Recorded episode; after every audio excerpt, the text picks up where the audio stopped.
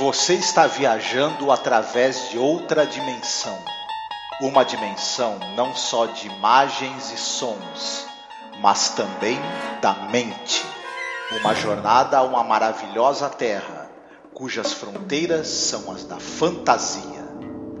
Há um sinal logo à frente, avisando que sua próxima parada será em Além da Imaginação.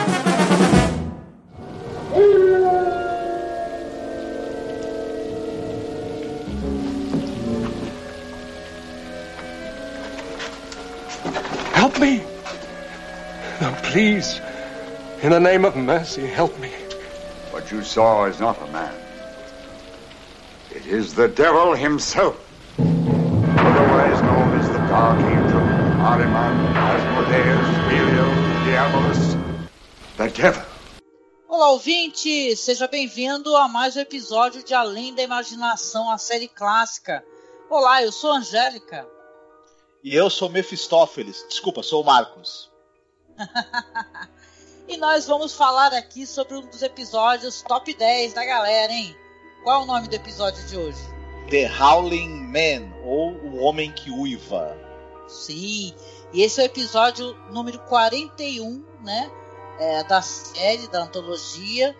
Ele foi ao ar no dia 4 de novembro de 1960. O episódio tem várias é, curiosidades na questão de produção, né, Marcos? Esse realmente ele é um avanço, é, inclusive tecnológico, né? Interessante na questão de maquiagem, etc., né? Como foi conduzido, né? É, ah, por sinal, o diretor que nós adoramos, um cara muito competente, muito interessante, que é o Douglas Reis, né? E escrito Sim. pelo Charles Belmont, né? Que nós uhum. é, também pagamos um puta pau aqui nesse podcast pelas é, obras do Charles Belmont, na época escrevendo inclusive para Playboy, né? Esse episódio ele Sim. saiu em revista, né? O conto original, Esse, né? O conto original foi publicado em 59 e aí ele, ele mesmo fez a adaptação e criou o roteiro desse episódio em 1960.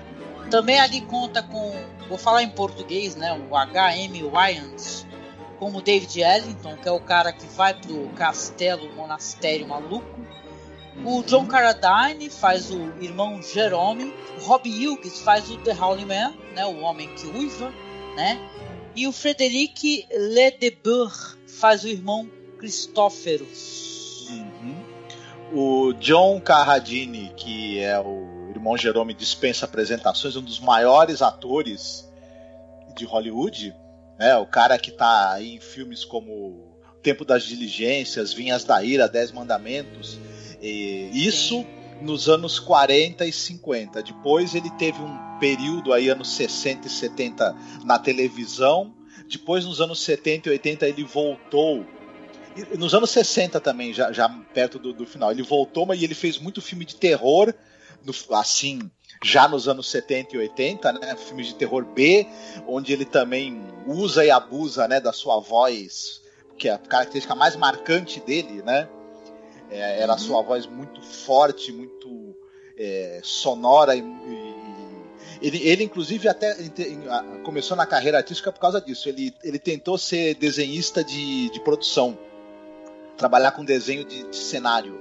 Mas o pessoal não gostou nem um pouco dos, dos trabalhos dele, só que a voz dele chamou a atenção desde o início. Aí falaram para ele: Cara, você, como desenhista de cenário, você não vai, você vai morrer de fome, mas como ator tem jeito.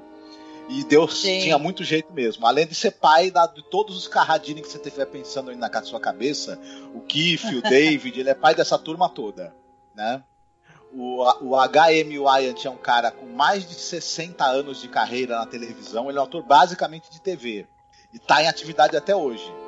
O Robin Hughes é um ator também basicamente de televisão. Uh, participou uhum. de várias séries, é, inclusive séries como o além da Além da Imaginação, ele participou de séries como da do Hitchcock. Enfim, era uma, Hitchcock era uma Presence, carinha, né? Isso, era uma carinha fácil ali na, na televisão e um cara muito talentoso. O Frederic uhum. von Lebedeur, não, Frederic von Lebedur. A gente já falou dele no filme do Moby Dick, ele faz o Quick Egg, mas ele também está em filmes como Ginger e Fred, o Comboio do Terror, o Matadouro 5, era um ator austríaco, mas que também trabalhava nos Estados Unidos e faleceu nos anos 80. Uhum. Né?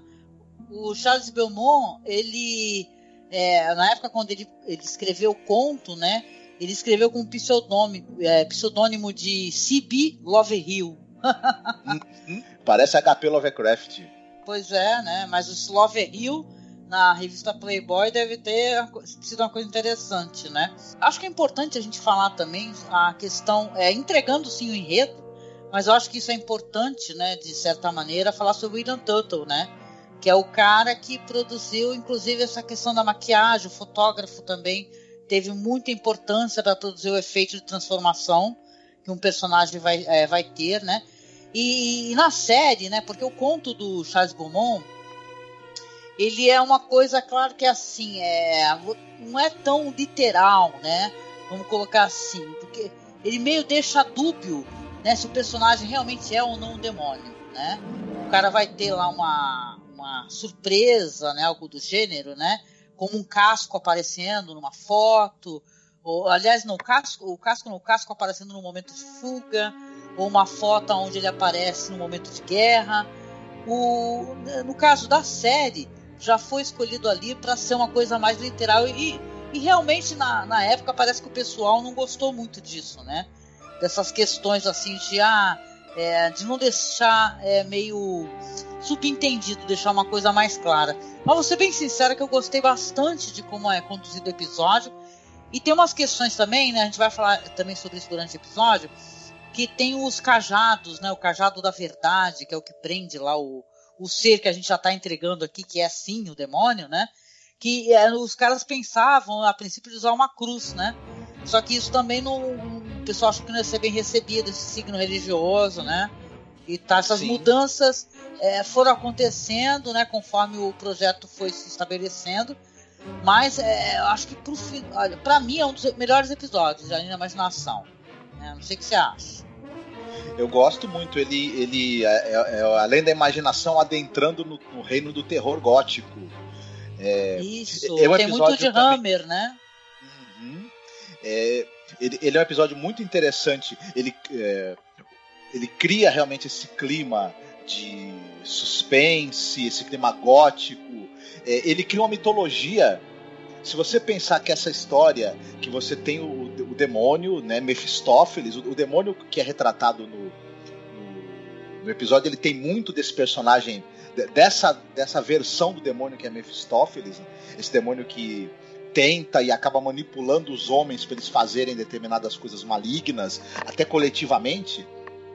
E essa ideia de que ele ele, tá, ele causou a Primeira Guerra Mundial, essa ideia de que existe uma ordem de pessoas que não são exatamente religiosos, são filósofos, pesquisadores do oculto e religiosos que se dedicam a tentar impedir as ações do, do, do, do demônio no mundo e conseguem inclusive prendê-lo. Então, essa é uma mitologia muito interessante e que o, que o episódio desenha e que poderia até ter um desenvolvimento. É, eu achei fascinante isso. Sim, sim. E a questão da maquiagem, né? Vamos falar um pouco sobre. Ou melhor, a gente vai falar um pouco dessa maquiagem quando a gente chegar nesse ponto do episódio, que eu acho até mais interessante falar sobre isso, né? Mas assim, é, falando sobre questão de curiosidades, né? Eu acho assim que essa é uma das histórias de The Twilight Zone que ela é surpreendente pelo clima, né? Ela é muito bem recordada, né, pelos fãs da série. Porque você pensa assim, a, a série ela tem momentos onde tem mais humor, tem aquele é, episódios que são muito mais sci-fi, né? Mas esse que nem você falou tem uhum. muito do, do, horror gótico, clima, aquele negócio de você ter uma câmera que ela nunca tá reta, né? Os planos sempre são tortos, né? Para mostrar a confusão também do personagem. É muito curioso, interessante, assim como eles abordam e como novamente, né, a sensibilidade desse diretor, claro, obviamente com maquiador e tal, fotógrafo, tudo, eles constroem um clima gótico legal, de terror mesmo, né? E uma série que você vê que ela, para falar com o público adulto mesmo, que ela toca em coisas interessantes e sérias, né? E tal, como explorar uma fantasia né, onde o, o ser demoníaco, na verdade, que ele está provocando a guerra, né? E eu acho muito curioso também, querido, que é assim, é o personagem para o qual o homem lá, o, o ermitão lá religioso tá conversando, ele fala assim, ah, ele fala pro ermitão, fala, porra, mas o homem já é infeliz, né? Ele já provoca infelicidade, infortúnio, sofrimento. Porém, o que o cara responde é assim, ah, mas quando ele solta ele, a coisa fica meio pior, entendeu? Uhum.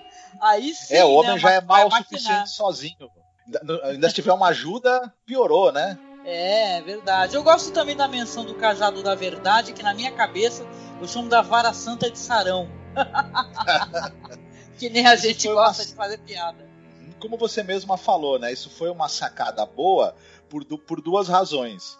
Evitou tocar num símbolo religioso muito específico que poderia melindrar partes da audiência, né, com certeza acabaria melindrando, e funcionou como um símbolo de uma ordem que ninguém conhece. Uma é, já, já deu mais um detalhe para essa mitologia dessa ordem aí que desconhecida e muito curiosa que o episódio cria, né? É uma das é, aparições de, do, de Lúcifer, assim, do que é considerado o demônio, que eu acho triste, né? Porque a gente fez aquele podcast onde a gente falou né, de material assim, de produção que retrata o demônio, e na época a gente não lembrou de Além da Imaginação, né? Então ficou de fora, né? Então uhum. é até uhum. interessante, vou deixar o link desse podcast para vocês aí, que a gente falou de muita coisa é, nesse sentido e às vezes que não são coisas óbvias. Né? Então é, é curioso. Os desafios para se manter um podcast são além da imaginação. Sem o seu apoio, seremos exilados para a zona do crepúsculo. Apoie o nosso podcast. Acesse o Colabora aí em colaboraí barra Além da Imaginação Podcast e o nosso Padrim em padrim.com.br barra masmorra.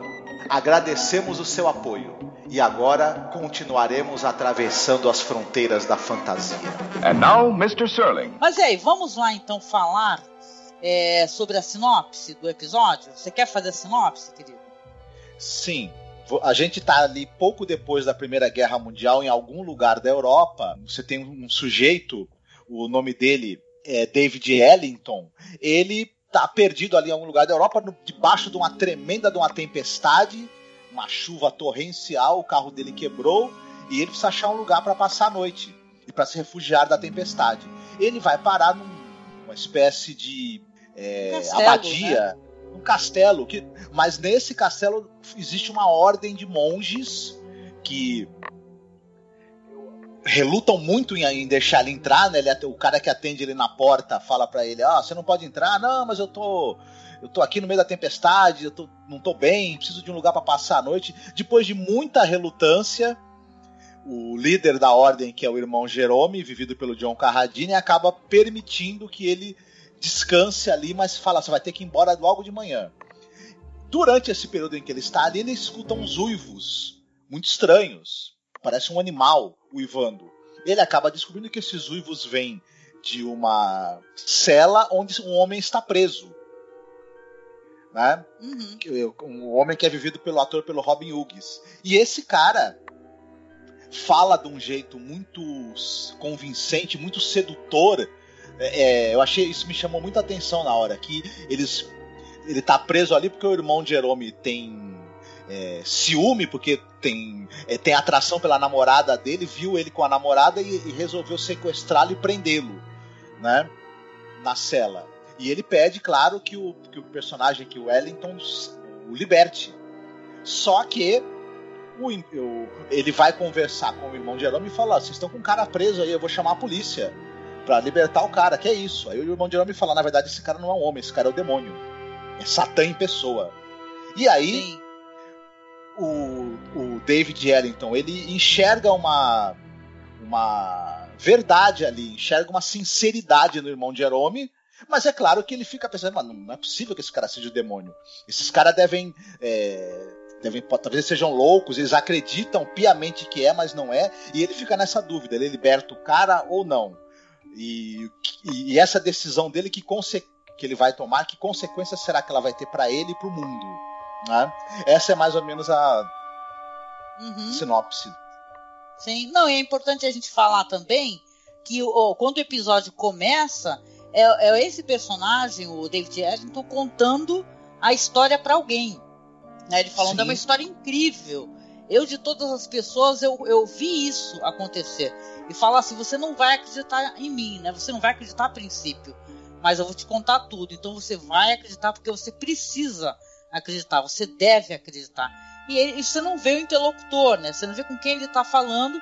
É uma história que vai ser então é, mostrada pra gente em flashback, né? Uhum. Então aí vem tudo isso que você está falando e tal, do, da questão do, dos monges e tal, de toda aquela atmosfera, né? Raios, trovões, chuva. O personagem dele, claro, ele tá, ele pegou chuva e tal, ele, ele acaba desfalecendo, né? E os monges acabam ficando monges, a gente chama de monges, né? Mas o pessoal daquela ordem tá lá, é, acaba recebendo ele e tal, porque o cara desmaiou, né? Depois disso tudo, passou mal. Só que, porra, o cara desmaiou quando o cara acorda, né? Eu até acho que eles são meio, meio ruins de, de é, faz, fazer guarda, né? A esse personagem tão perigoso que eles estão clausurando lá. E o cara vai lá e volta a conversar com esse, com esse homem simpático, gentil, né? Esse ator, por sinal, que é o, o Robin Hughes, né? Ele faz um personagem é, é interessante porque ele passa toda uma simpatia, né? e depois ele passa uma presença maligna, que é a proposta do episódio, né? Um ator que eu acho que ele não é nem americano, né? Se eu não me engano, eu acho que ele é. Ele nasceu né? na Argentina. Ah, na Argentina, né? Certo, né? E, e, cara, é assim, a cena da transformação, né? Que é uma das melhores coisas desse episódio, né? Eu queria até que a gente falasse um pouco sobre isso daí, porque é muito curioso como foi é, é, criado isso daí por uma pessoa muito competente, né? Que é o William Tuttle, né? que ganhou Oscar ali pelas é, Sete Faces do Dr. Law, né? E tal. Ele tem, é, ele tem a mão dele também naquele maravilhoso é, filme do Jorge Paul, né? Que é o é a Máquina do Tempo. Então, assim, ele a, a, o, os Morlocks, né? Porque eu lembro que quando eu assisti esse filme, A Máquina do Tempo, até fugindo um pouquinho, né, rapidinho, dá um puta medo dos Morlocks, entendeu? Então, vai ter ali no, no Eye of the Beholder a, a maquiagem dele, né, as, as criações para maquiagem dele, ele também tem ali a função dele no, no, no, na máquina do tempo. Então é muito interessante como eles basearam toda essa maquiagem, como é que foi feito. Foi inspirado ali no, do, no filme clássico ali do Dr. E Hyde, né, aquela cena da transformação, e também naquele do lobisomem, né, Marcos, do Lobisomem Americano Lobisomem. em Londres. A, a versão, o filme dos anos 30, da Universal, não o filme do John Landis. Aham, uhum, sim. É porque quando o personagem solta né, o cara preso, né? Acaba sendo convencido e tal, ou, ou hipnotizado, né? Não deixa bem claro se é uma decisão é, totalmente consciente, né? Aparentemente sim, né? E ele solta o cara, o cara tem umas pilastras, né? Do, do, do local de ele está, ele vai se transformando aos poucos, né? Essa técnica que eles utilizaram foi uma técnica que a gente estava até conversando sobre isso, né? Eles utilizaram assim é, uma, umas camadas através da, da maquiagem, né? Colocava uma maquiagem meio avermelhada, né? Depois ia substituindo por uma verde e tal, e escurecendo o rosto da pessoa, né? E é muito legal porque conforme ele vai andando e passando pelas pilastras, o rosto dele vai se alterando, né? vai se modificando a roupa, depois os chifres aparecem, né? Pô, é muito maneiro Sim. isso daí? O William Tuttle e o Jorge, e o Jorge T. Clemens, que era o diretor. O William Tuttle era o maquiador e o Jorge T. Clemens era o diretor de fotografia. Eles uniram esforços para criar esse efeito interessantíssimo, né? E tal. O, como você mesma falou, o, foi utilizado essa, essa maquiagem, esse filtro colorido para dar a ideia de que estava havendo uma transformação no rosto do personagem e quando ele passa pelas pilastras, essa transformação vai acontecendo, foi usado também um truque né, de montagem para que pareça que é uma tomada só. E deu um efeito interessantíssimo, sem precedentes na televisão. Inclusive, você só tinha visto isso no, no cinema anteriormente. Uhum. O jeito como é filmado, a própria performance, né? Porque a gente está falando da maquiagem. Eu acho que a performance do John Carradine é maravilhosa, né? Que é uma, ele é uma espécie de Moisés barbudo, né? E tal, e ali parece que ele tá com a corda toda, né? Deixaram ele atuar. Isso é aquele negócio que ele, ele, uma hora ele fica mais enfurecido, aí parece uma espécie de, de, de sei lá, de Deus, né, revoltado, né, e tal. Eu gosto muito da, de saber, assim, me informando sobre o episódio, das modificações, sabe, das intenções que eles tinham para para que fosse uma coisa assim mais é, é, dúbia, né? E como o Douglas Heisler, que tinha trabalhado na Disney quando era mais jovem, ele achava que tinha que não, que não podia deixar ambiguidade, sabe? Tinha que ser claro, isso aqui é o capeta, sacou? ele achava que, que eles tinham que mostrar em vez de sugerir, né? Então eu acho que sabe tudo funciona muito bem, tanto o elenco de apoio e tal, com a maneira como ele é, resolveu filmar o episódio, né? É, é impressionante, cara mesmo. Assim, episódio, na minha opinião, nota 10 de Twilight Zone, né? Tal. E engraçado como quando você vai ver depois, anos posteriores, aonde essas técnicas é, foram derivadas desses filmes antigos, Dr. Jekyll de 31, né? É, o que mais? É o Werewolf in London, né? Que você falou 35 da Universal. Então quer dizer uhum. que mais para frente, quando foram, foram tentar utilizar 30 anos depois, não funcionou tão bem, né?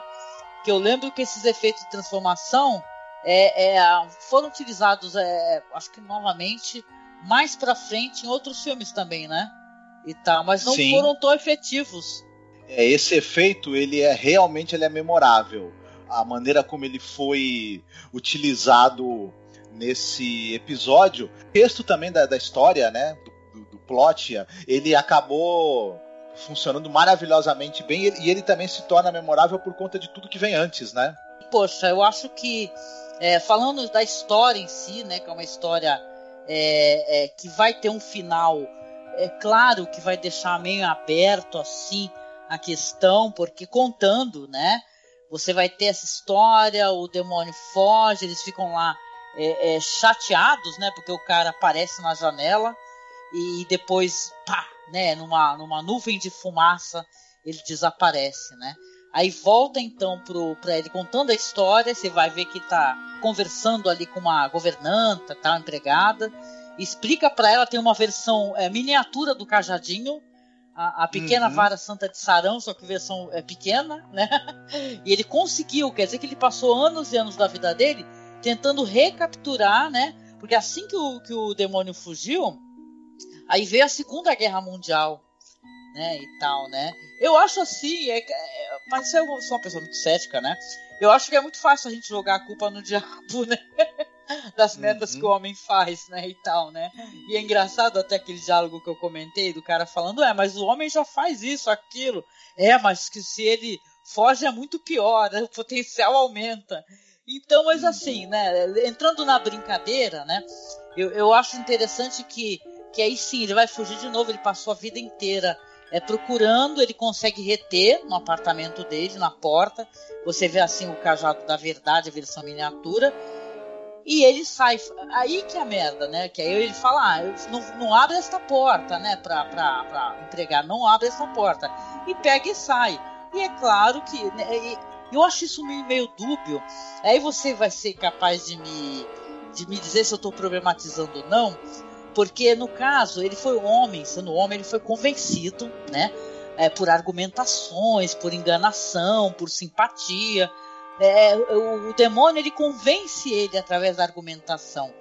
Agora, quando é a mulher, ele apenas sai e ela vai abrir a porta. Você não acha que isso daí também meio que manda uma mensagem meio esquisita? É, é, é bem mais fácil a mulher se convencer a fazer uma cagada, né? E é como não, se tivesse detalhe, aquela coisa. Não precisa nem ser convencida. Ela não precisa é, ser convencida, ela faz sozinha. Estranho, não tem uivo, né? Você não escuta uivo. Porque todo é, episódio gente... é permeado de uivos, né? Dando aquela sensação de claustrofobia, né? De, de irritação, né? Que são muito bem feitos nessa né? questão sonora do episódio, é muito bem, bem realizada. Mas no, quando ele está terminando a história, o episódio está terminando, não tem uivo, não tem nada. Ela apenas direciona a porta e abre. Sim, sim. É, é verdade. É, tem uma explicação que o pessoal que o pessoal é, fala que pode tá, pode ficar subentendido que ele que o próprio personagem Wellington ele nunca saiu do, do, do, controle do demônio. O demônio sempre teve algum tipo de controle sobre ele.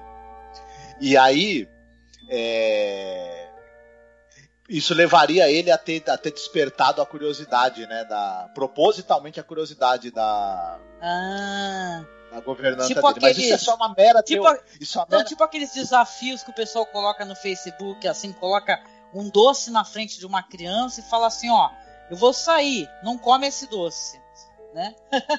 Algo do Mas gênero. isso é uma mera teoria que eu, eu, eu mesmo acho que no, no episódio em si não tem nada que é, deixe isso claro. Né? Então é uma, é uma mera teoria. Mas interessante. Eu acho assim, eu prefiro acreditar que, na verdade, o episódio tem um tempo certo, né? Não dava, talvez, para A média dos episódios é o quê? Entre 20 minutos, por aí um pouquinho mais, né? 20, 25, 25 minutos, minutos. algo do gênero. Algo do gênero, né? Então acho que talvez não tivesse mais tempo de, de é, construir né, a personalidade dessa personagem no final, né? Então, mas que é um tremendo episódio, assim, eu gosto é, dela, dele querer estabelecer, sabe, um, uma, uma ideia de que, nossa, o mundo está é, to- totalmente capeta, tá solto, né? Eu lembro da minha mãe na minha infância, a minha mãe ficava falando pra mim assim, ah, o, o- como é que é? O demônio foi solto, né? Tinha todo aquele papo assim religioso no mundo. E eu perguntava na minha infância, né, e tal, né? A gente é criança, mas a gente tem uma, uma lógica, né? A gente quer coerência na vida, né? Mesmo sendo uma coerência inocente, eu ficava me perguntando, poxa, mas por que que Deus então deixou ele ser solto, né? Eu lembrava eu, que eu ficava pensando isso. Por que então? Por que, que ele precisa existir, né? Sim, sim. É, outra coisa que eu gostaria de destacar é a, o overacting delicioso do, do John Carradine. Eu me É. divirto com esse personagem dele, do, do irmão Jerome. As caras que ele faz e é muito bom. Não, ele faz caras ótimas, ele tá com a corda toda, o John Carradine. Queequeg lá, que é o ator que faz Queequeg, né? Que ele é o cara que abre a porta do da Lebetura. abadia. É, ele, ele é muito bom. Eu lembro que quando a gente gravou sobre o Mob Dick, né? A gente falou do filme, eu fiquei apaixonado. Eu lembro que eu- ele é o Queequeg que eu mais gostei da história, porque eu tinha assistido outras versões. Sim, sim. Ele é um excelente ator mesmo, era, né?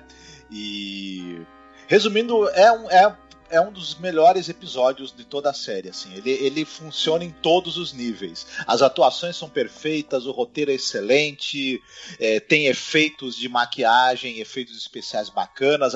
O, o cenário ele é absolutamente fantástico, é um perfeito cenário de um, de um drama gótico.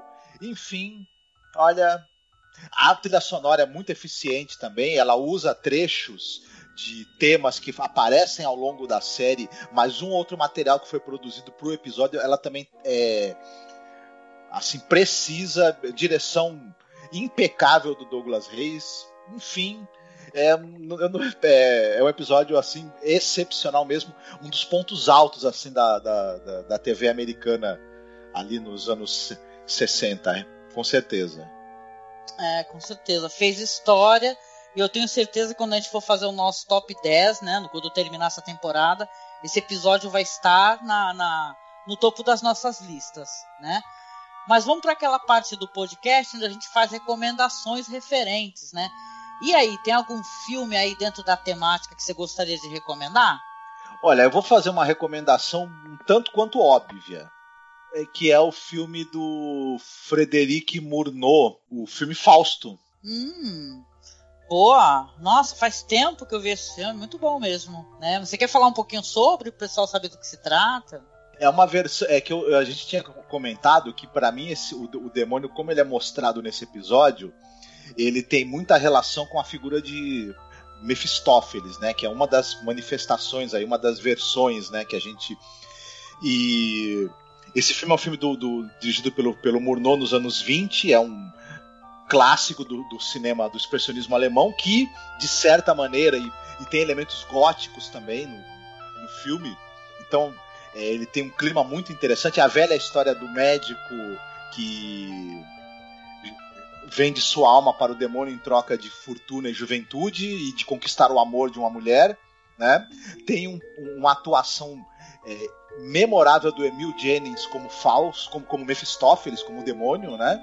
Então, um filme que vale muito a pena ser assistido, é um dos grandes clássicos aí do, do cinema mudo, enfim. É, é uma meio óbvia, talvez, mas, se, mas eu acho que é, se alguém ainda não assistiu esse filme, corra, porque é, vale muito a pena. Ah, legal, legal. Acho que vale a pena, até eu quero fazer a revisão, viu? Bom, a minha recomendação aqui também é um filme clássico, é um filme que eu gosto muito, de 76, que é A Profecia. Né, o filme lá do Richard Donner, né? Que é um filmaço, sabe? Ele é, é um filme muito climático, tem a questão do demônio. É, é, eu acho esse filme aterrador. Tá? Ele é baseado no livro do David Seltzer. É a história do, do para quem as pessoas conhecem, né? A história do, do Demian, né? O moleque lá que o moleque é o capeta, né? Que tá aí para encapetar a humanidade e tal. E tem uma tem toda uma galera ali, um clã de pessoas ali para uma ordem para protegê-lo, né? Ele vai parar na família de um cara importante, né? Porra, tem o Gregory Peck, tem a, a Lee Renick, né? Fazendo uhum. esse filme.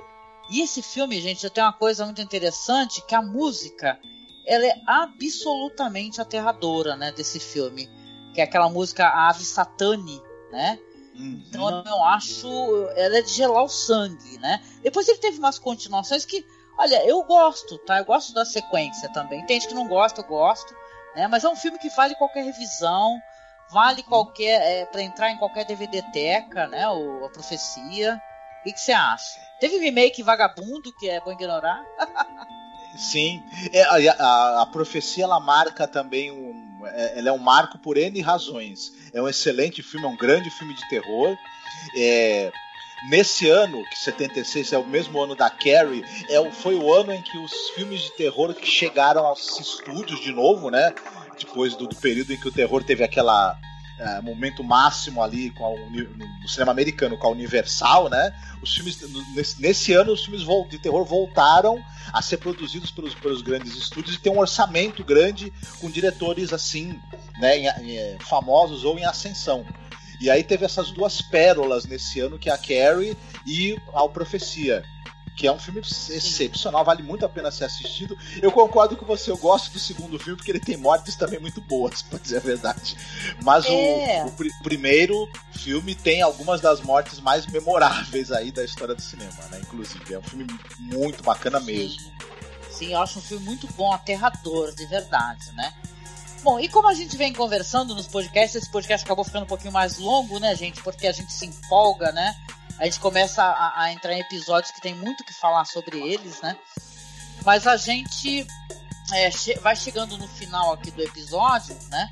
É, lembrando que a gente também tá escolhendo músicas no final, né? Agora a brincadeira também é escolher música. É, então, pois é, dessa vez sou eu que vou escolher a música do final eu vou ficar aqui com Raul Seixas, né? Eu sou daquelas que lá no fundão tá gritando toca Raul, sim, né? O Rock do Diabo, do Raul Seixas. E a gente vem chegando aqui no final, agradecendo, claro, né, a sua audição, você acompanhar o nosso trabalho aqui falando da série Além da Imaginação, convidando vocês, dando mais alguns links, né, que nós temos lá o nosso contato por e-mail, Tá? Se você quiser comentar, você pode em todas as plataformas ou mandar e-mail pra gente, a gente responde para você. Nosso e-mail é contato.cinemasmorra.gmail.com Nós também temos lá nossa página no Facebook, tá? Que é arroba masmorracine. Nosso grupo, grupo de fãs, cara. Se gosta de Além da Imaginação, você quer falar só com quem gosta de Além da Imaginação, para bater papo, trocar ideias, acesse o nosso grupo lá, tá? Que é Fãs de Além da Imaginação tá? O nosso Twitter oficial é arroba masmorra cast. E a gente, claro, convida você a nos apadrinhar para que o nosso trabalho possa continuar. Todos os links de apoio estão aí abaixo, tanto no Padrim quanto no Colabora aí. E é isso, né, galera? A gente só pode terminar com o Raul esse episódio, então uhum. manda ver aí Rock do Diabo de Raul Seixas, que mostra o diabo como um cara legalzão. Beijo Isso e até o próximo podcast. Uh. Fiquem bem e, e, nunca se esqueçam: o diabo são dois. Um é o que parou na pista e o outro é o desorcista. Fiquem bem.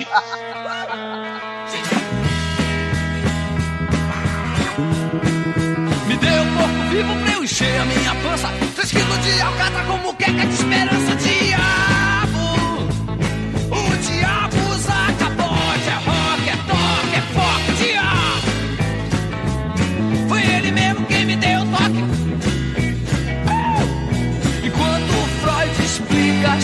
diabo fica dando toque.